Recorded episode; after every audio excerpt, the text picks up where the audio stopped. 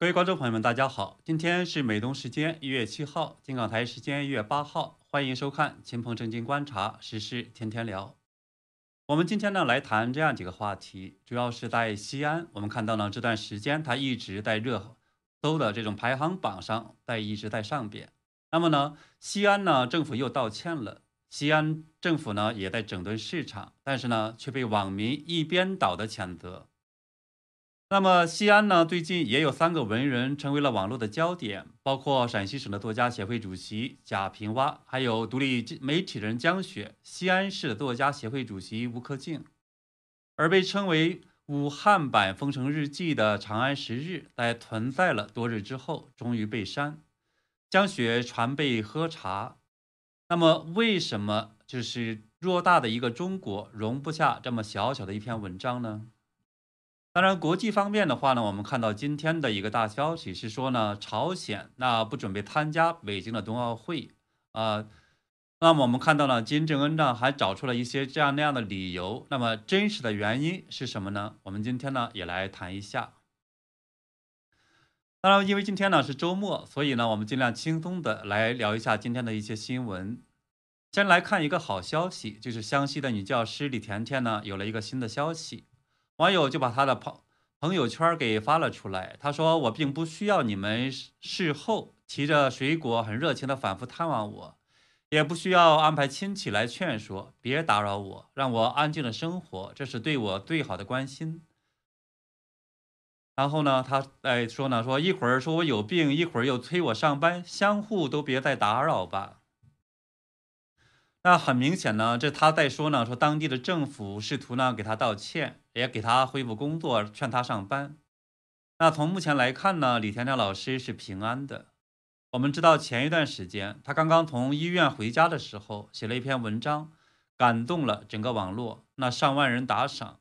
但是呢，还是有很多人担心说，这是不是中共做的一个假套？那么有人假冒他的名义写了这么一篇文章，后来呢？和他经常有联系的作家李学文是多次那替他报平安，可是呢，还是有很多网友呢是担心他还在被关押中。那么从这个朋友圈来看呢，我们说这个李天亮老师应该是平安的，而且呢，官方呢现在也没有怎么去为难他，只是在去骚扰他。也就是说呢，在广大的这个网民的呼吁下，那么之前因为声援呃宋耿一老师的这个李甜甜呢。被押到精神病院之后，那后来呢，还是获得了自由。所以呢，这是新年之后的一个好消息。我觉得呢，应该和我们的这个观众朋友们一起分享。嗯，那么呢，我这个地方呢，我也想呃跟大家呢分享一段，就是网友给当地政府当初打电话的时候的一段录音，我觉得很有意思，大家来欣赏一下。喂，你好。哎，你好，请问是这个永顺县这个政府电话是吧？对，深圳政府热线。哎，我问一下你哈，这个被你们非法绑架拘禁的李甜甜老师是不是在你们这里呢？目前的话，这边我们政府正在调查，目前李甜甜也没在我这边。啊，我知道没在你这边，他他人是在精神病院嘛？就你你政府什么时候释放他？什么时候？嗯。这个我们不清楚，我们也不是很不是很了解，但是具体的话以官方通告为主。以官方通告啊？那那我能不能给你提个建议，你反馈上去？因为你也你也是打工的是吧？这个啊，嗯嗯，哎，就是请你们这个这个土匪帮立即释放李甜甜老师。为什么哈？现在这个国际社会都在抵制土匪帮的这个北京冬奥会啊。前段时间这个彭帅事件啊，呃，可能你不知道哈，你在国内啊都是吵得沸沸扬扬。要是这个李甜甜老师这个事儿啊，要是在在国际上再吵得沸沸扬扬。习包子哦不，你不认识习近平啊，他就不会放过你们。要是习近平追责下来，我跟你讲，不要说是抓他的人，就是你们接电话的人，我跟你讲，习近平都要把你们送进监狱。所以说哈，请你们啊，立即把这个李甜甜老师给释放了，否则这个后果你担不起的啊。这个我们会传达啊，会传达，你你赶紧传达啊！还有我，我是为你好，我跟你说，要是真的到时候这个事儿闹大了，习包子不是习近平灌醉灌醉下来了，你接到这个电话，你也要负责任，知道吧？你不要不说话嘛，你传达嘛，啊。嗯，我们会传达的。嗯哼。呃，我们看到这个电话很有意思，这呢是今年刚刚满二十岁的重庆少年王靖宇打的一个电话。我们知道呢，王靖宇曾经因为在微博上指责中共在中印边境是制造了冲突，拿中国普通士兵的生命做炮灰，结果呢被中共当局是跨国追捕。但是呢，这个年轻人还是顶住了中共的威逼利诱和欺骗。后来呢，他是逃到了荷兰，已经又经常呢去中共驻荷兰大使馆。去抗议，以及呢，在网上也发出一些正义的声音。那记得呢，他在阿联酋被抓的时候，那我和 Cindy 呢还做过一期节目，呼吁释放他。后来呢，他获释之后，那我和林兰在大家谈中呢，也和他连过线。那现在一看呢，我们说这一切也都是值得的。那正义呢，形成了一个良性的循环。那我们也知道呢，说在李甜甜被抓的那段时间。那么，湘西当地政府的各种各样的这些电话都被网友们给打爆了。那么，这样的这种压力呢，就迫使中共最后只能悄悄的这种放人。所以呢，我觉得得出来的这样的一个这种结论是什么呢？就我们现在看到中共在国内国外是各种嚣张的这种表演，但事实呢，这种本质实际上是这种色厉内荏。所以呢，新年呢，让我们继续去努力为正义发声。那当然了，在这里呢，我们也是祝愿人美心美的这个李甜甜老师呢是新年快乐，也祝他们呢是母子是平安健康。当然，我们呢今天呢主要重头来想谈一谈这个西安的一些话题。那这段时间我们也看到呢，在西安是太多的我们想象不到、想象得到的这种悲剧丑剧是接连的发生，那很多呢也让人是感觉到瞠目结舌。社会面清零，把人关到外地，关进隧道，关到地下车库，甚至看守所。也有很多人呢，因为这种封城，所以心脏病突发，耽误治疗而去世。还有一个孕妇到医院就医，因为核酸检测过期了四个小时，八个月的胎儿呢是被流掉了。这也引发了网络的持续的这种愤怒。所以呢，一月六号，西安的卫健委的负责人是公开道歉。事后呢，是涉事的这个医院的总经理是被停职，背后的上市公司的市值是蒸发了二十三亿人民币。那随后呢，又有一个消息是传了出来，说有一个孕妇呢叫做 A，由于有晴天，在微博上也暴露了出来，她呢，她遇到了同样的这种这样的惨剧。她说呢，那是对她来讲是有如噩梦的一天。那我们呢来看一下这个相关的报道。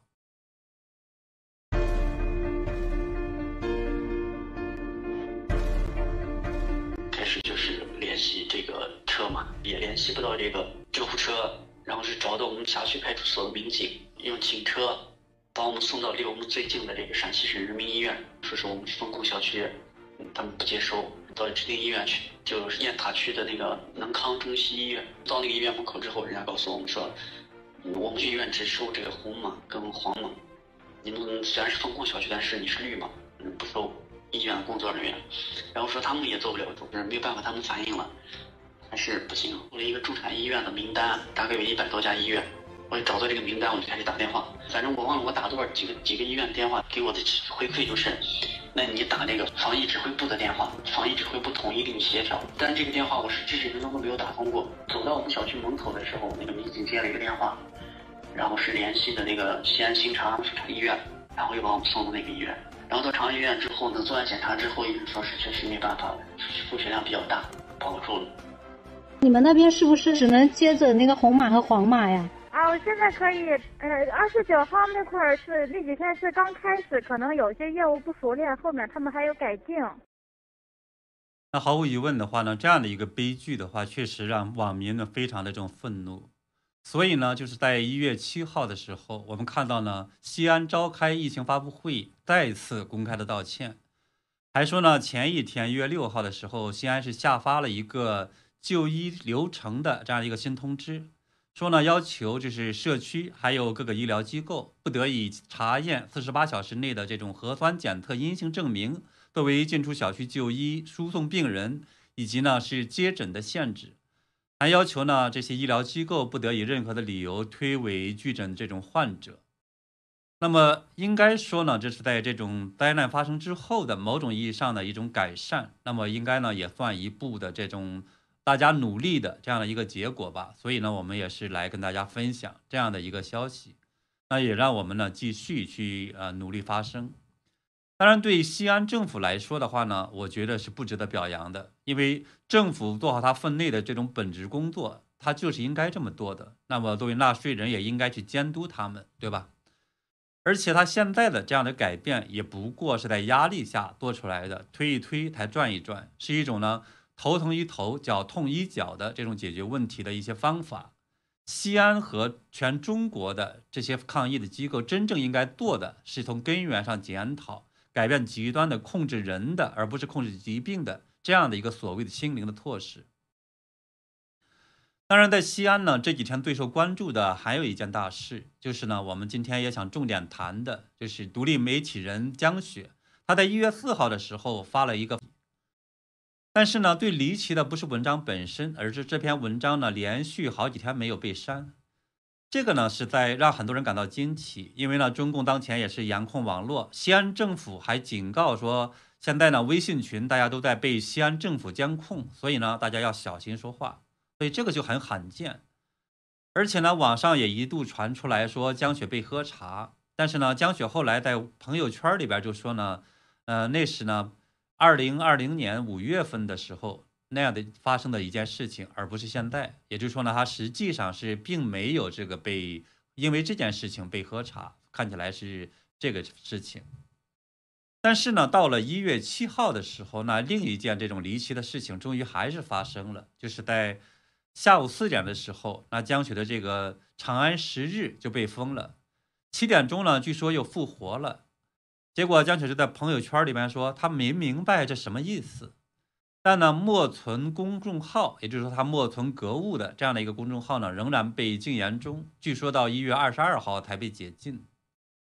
那这个呢，就是很奇怪，对吧？江雪呢，他当然他也笑着说呢，是他现在关心的是湖边，就是环球主编呃时报的这个前主编，现在是特约评论人是胡锡进。他说湖边的评论呢，会不会也被删除？那当然，我测了一下，就说现在这篇文章实际上还是打不开的。那么呢，这个文章又怎么和胡锡进产生了联系呢？因为在一月六号的时候，胡锡进呢曾经发文评论过这个江雪的《长安十日》。在微博里边呢，胡锡进又发挥了他左右逢源、想方设法替官方开脱的这样的一个特长。他说呢，一方面我愿意相信作者。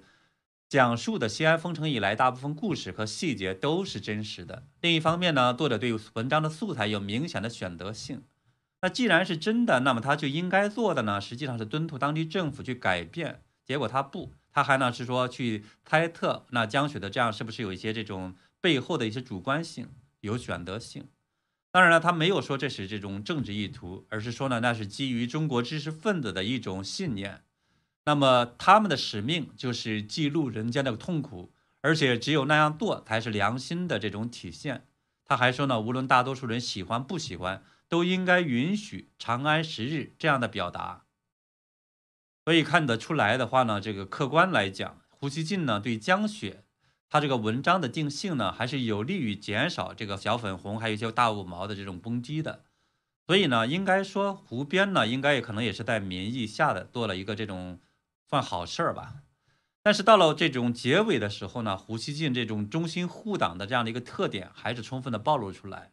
他就说，不要把国家的抗疫成就与现实中的具体问题和不如意对立起来，用其中的一个覆盖另一个。那毫无疑问，他是想说，政府的成就呢，还是主要的方面。西安等地做的那么多这种过激，甚至导致生命消逝的这样的一些悲剧，只是具体问题和人们的这种不如意。很明显，这是歪曲事实，而且呢，我们讲说，作为纳税人，当然指责政府，这也是一个尽公民职责的一个最好的方式。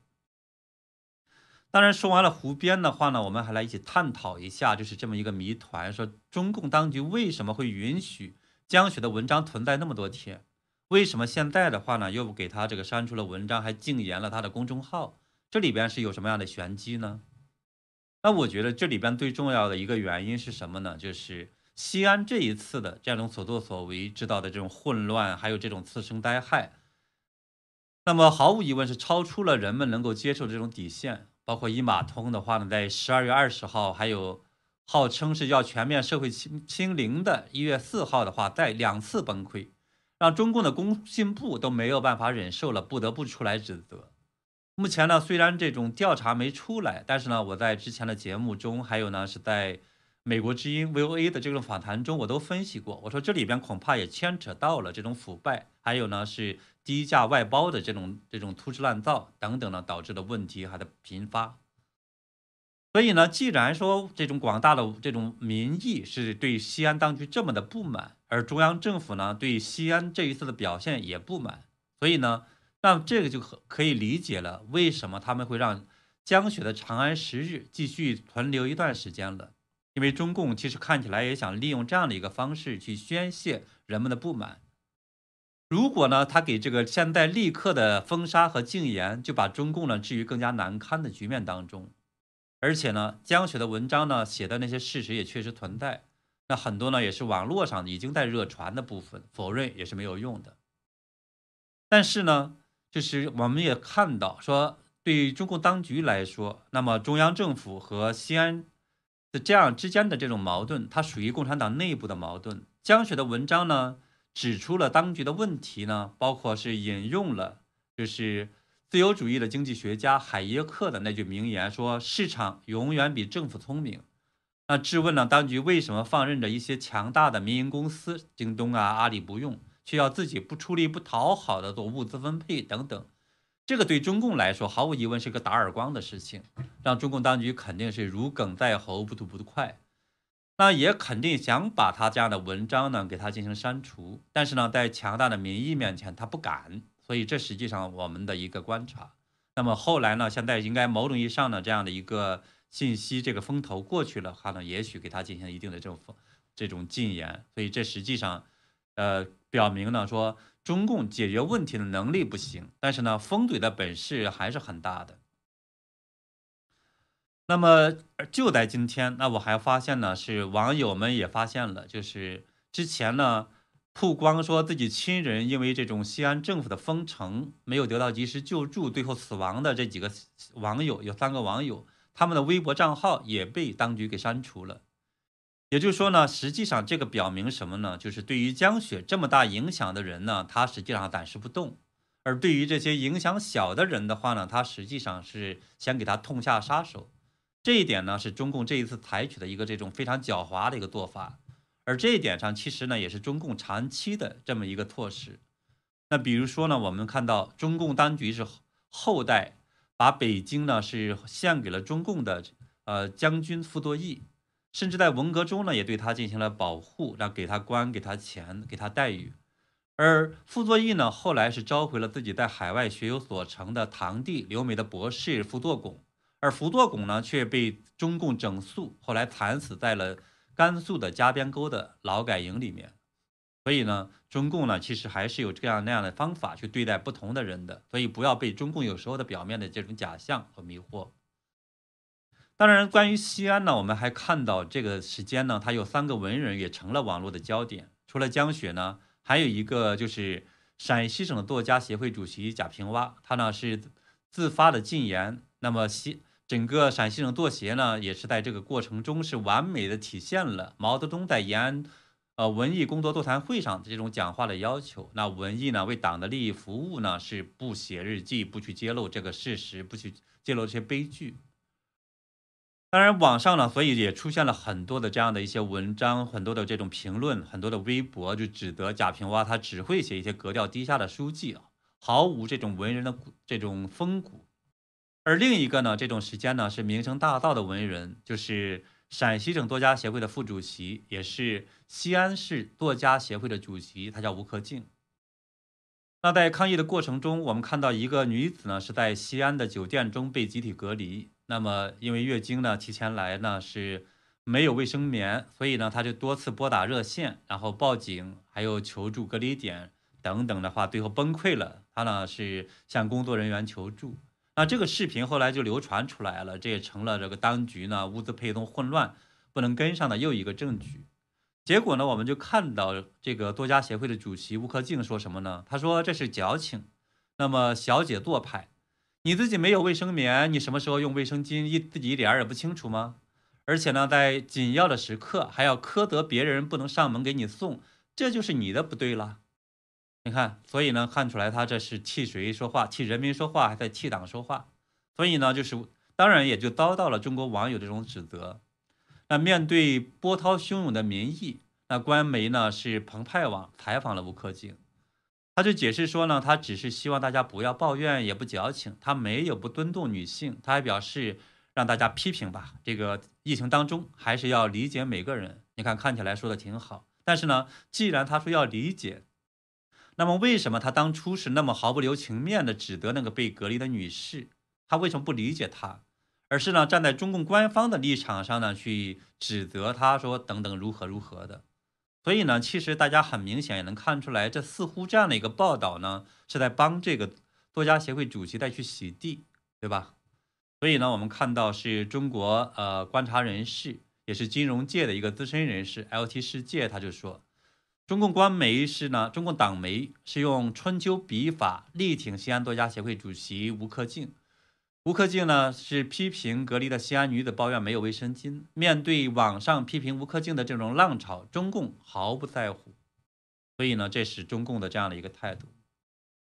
当然，我们目前呢看到呢，中国又有多地是爆发了这种疫情，包括呢是河南的禹州，呃，浙江的宁波，还有呢是河南的郑州。那么千万人口的郑州呢，现在也是封闭了多个小区。呃，最新的一月七号的时候，深圳呢也是爆出来是罗湖区还有龙岗区呢也有一个人各有一个人确诊，两个人呢是夫妻关系，涉及到了是五号线、八号线、十号线这个地铁三个地铁，还有呢是一些公共的场合。那么，所以很可能的话呢，在这个深圳已经是有呃不同的人传播了。所以呢，接下去我们也会观察说，在不同的这地方，那么。中共当局会如何的应对，以及呢，是不是会陷到防控的僵局当中？那关于西安呢，就是十一月七号的时候，还有一个消息成了微博的热门。那么当地的市场监督管理局是宣称，他们这几天是在忙着借打击呢那些借疫情之际是囤货居奇、哄抬物价、以次充好、兜售假卖伪劣商品。虚假宣传以及计量器具违法等扰乱市场的行为，还说查办了一批违法的案件。但是在报这种报道中呢，我们没看到那个就像被网友们是热传的四百多盒一四百多块钱一盒的这种高价卖菜的，还有呢是背后的这些官员们被揪出来，却看到呢媒体把和西安的盒马科技公司的案例当做了一个重头报道，而且呢它是什么样的原因得到了这种。呃，处罚呢？他是说，烘焙间呢存在不规范行为，包括操作台上放有这种未经清洗的鸡蛋，操作间呢摆放混乱，那么面包和工作人员的衣服是混放等呢，说这不符合规范。还说呢，当局对盒马进行了立案查处，那看起来很严重的这样的一个形式。那这样一来呢，就是我们看到呢，网民们就在这个官方的报道中呢，一边倒的就是骂这个呃。西安当局，而且呢是是给骂翻了，就是因为就是西安网友发现，在疫情期间，那么只有盒马这样的一个科技公司呢，是在尽量的卖低价，尽量的是去搞这种快速的配送，所以有网友就在说，说是你们缺钱了吧？还有笑死我了！疫情期间呢，个人感觉就盒马最靠谱，现在让我们吃什么两百盒一盒的这种蔬菜？那盒马疫情期间为多少家庭顶峰平价送菜，一个鸡蛋放操作台就要受处罚，那么简直服了。他说还有呢，网友说不知道说啥好。那这相当于你们不说西安居民没菜吃是相关部门不做事吗？那我就做点事儿，证明我没在闲着。那网友还翻了个白眼儿。啊，还有网友说呢，西安疫情封城的时候是盒马一直没关门，每天从早到晚送货充足，供应人们生活必需品。现西安现在怎么就不多学学呢？那不得不说呢，这届网民是不好欺骗的。那网民们呢也之前说过，说中国现阶段的主要矛盾是人民群众日益增长的智商和官员们不断下降的道德之间的矛盾。大家呢是怎么看呢？当然，今天呢还有一个大消息是国际方面的呢，是朝鲜。那朝鲜呢经常做一些事情，大家也觉得挺这种受瞩目的，因为它比较这种不合常理，而且大家通过朝鲜呢也说能观察到说中国的国内的这些事情。那么朝鲜方面呢，他就宣布是呃不参加北京冬奥会。那么这个消息呢，大家墙内外的看法也不一样。还有网友说呢，说这个金正恩这是全面抵制北京冬奥会。那么是怎么回事呢？我们也来谈一下。那一月七号的时候，朝鲜的官媒朝中社就报道说，朝鲜的国家奥委会和这个体育省，那么给呃中共的奥委会呀等等写了一封信。他说呢，由于这个一敌对势力和阴谋活动和这种全球疫情，我们不能参加这次奥委会。当然，信里这里边没说谁是这种敌对势力，但是呢，却指责是美国外交抵制北京冬奥会，还指责呢华盛顿及其傀儡越来越露骨的反华，还强调说朝鲜将全方位的支持和声援中共举办一一届隆重精彩的奥运盛会的一切事宜等等等等。那中共的党媒呢，当然就把这样的一个信呢看作是这种对中共的支持。但事实上是什么呢？我们就查了一下，说呢，实际上是去年就二零二一年的时候，那我们看到呢，日本举办了是夏季奥运会，那么朝鲜呢就是以疫情为理由呢是没有派这个运动员参加北京冬奥会，那东京的这样的一个奥运会，结果呢就遭到了国际奥委会的处罚，那么暂停资格到二零二二年的年底，所以呢实际上是朝鲜运动员是没有资格。来去参加这一次北京冬奥会的，所以呢是很明显，呢就是他这个不守规则，然后被处罚了，没有资格参赛。但是呢，我们看到朝鲜的这个信里边不提这个，还高姿态的说呢是反帝国主义、反敌对势力，对吧？倒打一耙，把所有的这种问题推给了这种敌对势力。可是我们也知道呢，这个国际奥委会对中共却很好，对吧？在彭帅事件中呢，实际上是在帮着中共去想方设法的去掩盖。去推诿责任，所以呢，呃，就是睁着眼睛说假话这一点的话呢，东西朝鲜这对社会主义的难兄难弟的话呢，看起来还是一模一样的。当然了，今天是周末，我们呢是尽量轻松的谈了这几个方面的话题。那一个呢是呃李甜甜老师呢是在朋友圈里边曲线报平安，那么这是个很好的消息。还有一个呢是。呃，西安的封城日记，长安十日。那么，独立媒体人呢，江雪的日记呢，终于还是被封了。那么，公众号呢，也被锁了。这个要到一月二十二号。那么，我们也分析了为什么中共会放任他的文章这么多日再继续传播，而现在去打他。那第三个话题呢，是关于中共文人是吴克敬的，官媒呢还去在保护他。第四个话题呢，是西安呢是假模假样的去搞这种整顿市场。但是呢，却因为去打这个盒马电商，被网友给骂翻了。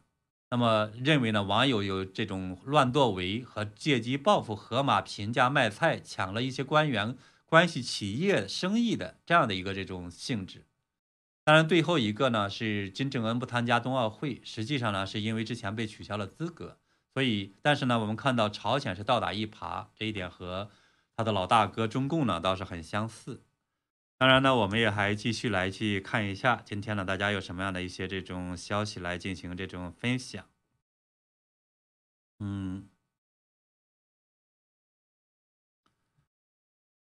那我们看到呢，Lisa 呢在说呢，西陕西这个地方历史上是有原罪的，我不知道是不是之前呢，我们也看到是西安呢，那时候是在抗日的时候还打伤了一个呃私家车的这种司机，对吧？他开日式车。呃，对，网友在讨论呢，是被这个网民，就是我们那个打电话的王静瑜的事情。那么说这，嗯，也没什么事儿，说回来说一下就行。这公安骗他，对吧？结果的话呢，他说这个是个人治社会。那网友呢说这实际上是这样子的。不过呢，我们看到王静瑜是没上当，嗯。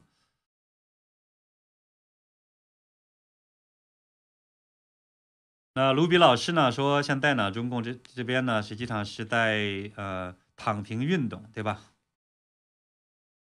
在梅花号，那么要求他去做核酸，那么我嘛直接放走。对这个过程中的话，其实我们看到呢，是如果说是呃在执参与这种呃执法的这些人吧，话其实有些事情也是可以灵活去处理的。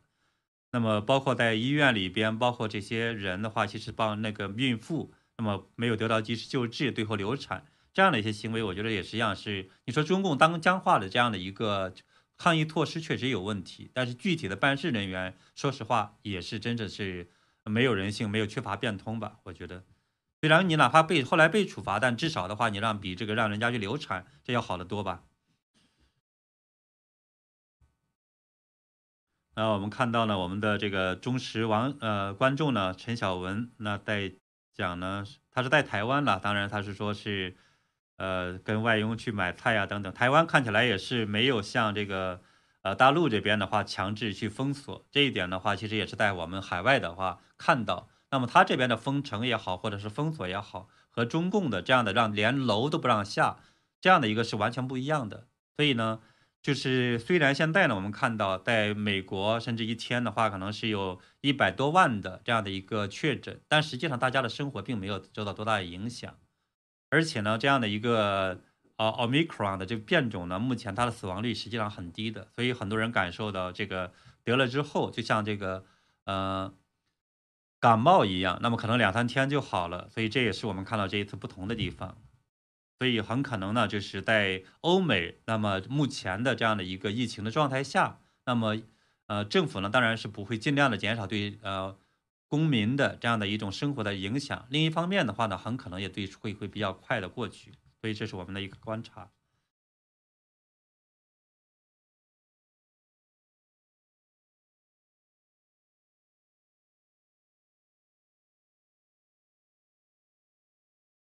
对，大家在讨论的那个电话，对吧？王靖宇，嗯，所以挺有意思，在打电话，嗯，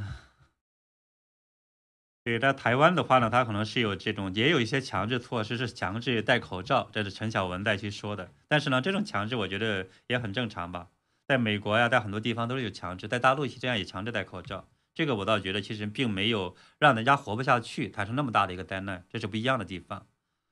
好了，那呃，今天的周末呢，也是祝大家是周末愉快。那我们呢是下周见，非常感谢大家的收看。